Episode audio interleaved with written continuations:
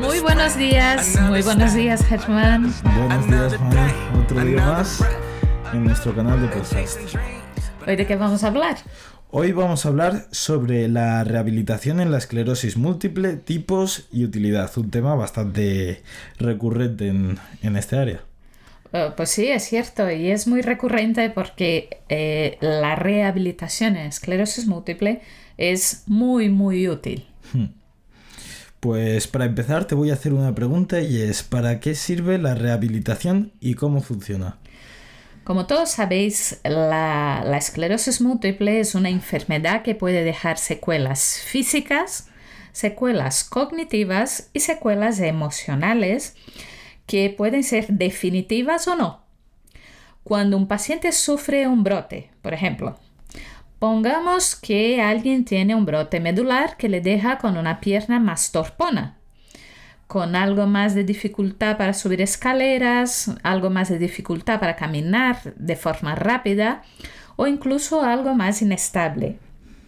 Pues tras ese brote es importante trabajar para mejorar esa función o simplemente para paliar las consecuencias de ese síntoma y mejorar la calidad de vida del paciente. Ese trabajo se realiza mediante neurorehabilitación. ¿Eso qué es? Ese tipo de rehabilitación está centrada en la estimulación del sistema nervioso para que forme nuevas conexiones neuronales tras una lesión neurológica. Explicándolo. Se trata de estimular una capacidad innata tanto del cerebro como del resto del sistema nervioso central llamada neuroplasticidad.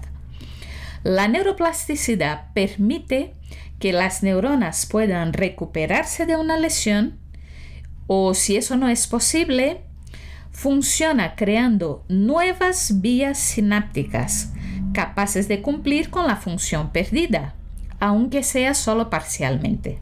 O sea, la neuroplasticidad permite a otras zonas del cerebro aprender una función nueva que habitualmente no le corresponde, pero que son capaces de asumir.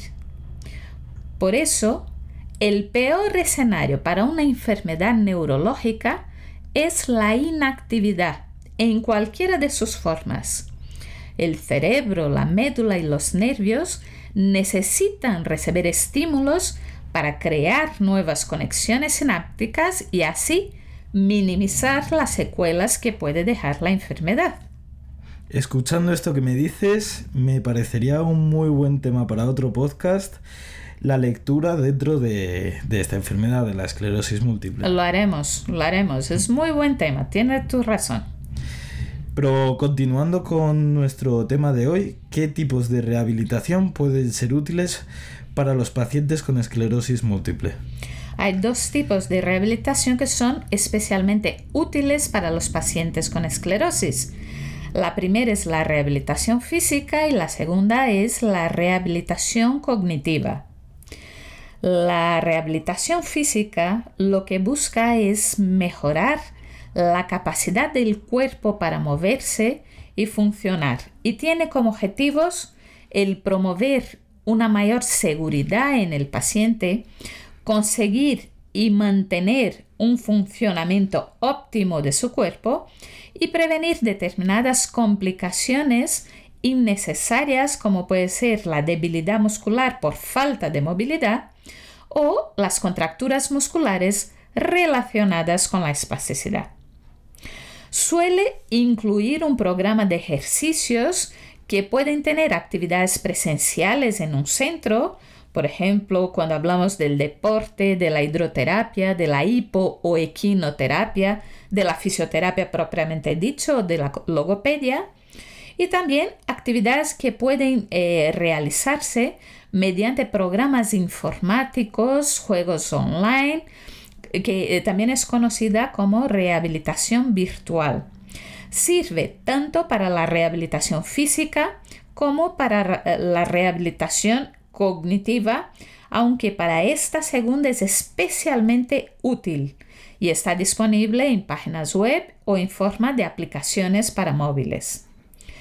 En todo caso, es súper importante que cualquier rehabilitación sea constante, mantenida en el tiempo, que el paciente o su cuidador se aprenda parte de los ejercicios para seguir haciéndolos en su casa.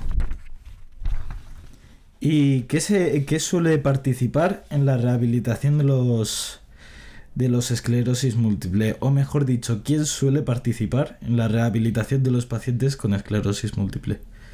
A ver, eh, las distintas terapias físicas, las terapias cognitivas o incluso las terapias cognitivo-conductuales eh, lo ideal es que sean llevadas a cabo por un equipo multidisciplinar o como nos gusta llamar actualmente interdisciplinar, formada como no por el neurólogo tratante, pero también por psicólogos, neuropsicólogos, logopedas, fisioterapeutas, rehabilitadores, terapeutas ocupacionales y enfermeras. También eh, es sumamente importante fijar desde el principio con el equipo rehabilitador eh, los objetivos a conseguir, que el paciente sea consciente de lo que queremos con determinados tipos de rehabilitación física, cognitiva o emocional, me da igual. Y también es importante entender que estos objetivos deben de ser realistas en la medida de lo posible para no generar frustración ni en el paciente, ni en el cuidador, ni en el equipo que lleva a cabo la rehabilitación. Y yo creo que también juega un papel fundamental la familia, los amigos, el círculo cercano para que se mantenga activa esa persona, ¿no? Indudablemente, como hemos visto anteriormente, la inactividad es lo peor para el cerebro. El cerebro necesita alimentarse todos los días eh, y para eso es importante no solo un enriquecimiento intelectual a través de actividades culturales, lectura diaria, eh, distintas actividades eh, como sopas de letras, jugar al ajedrez o ir al teatro, escuchar música, sino que además es fundamental que esté bien oxigenado y eso se consigue a través del ejercicio físico habitual del cual hemos hablado en algún podcast anterior. ¿Y es siempre necesaria la fisioterapia específica? No todos los pacientes necesitan fisioterapia específica.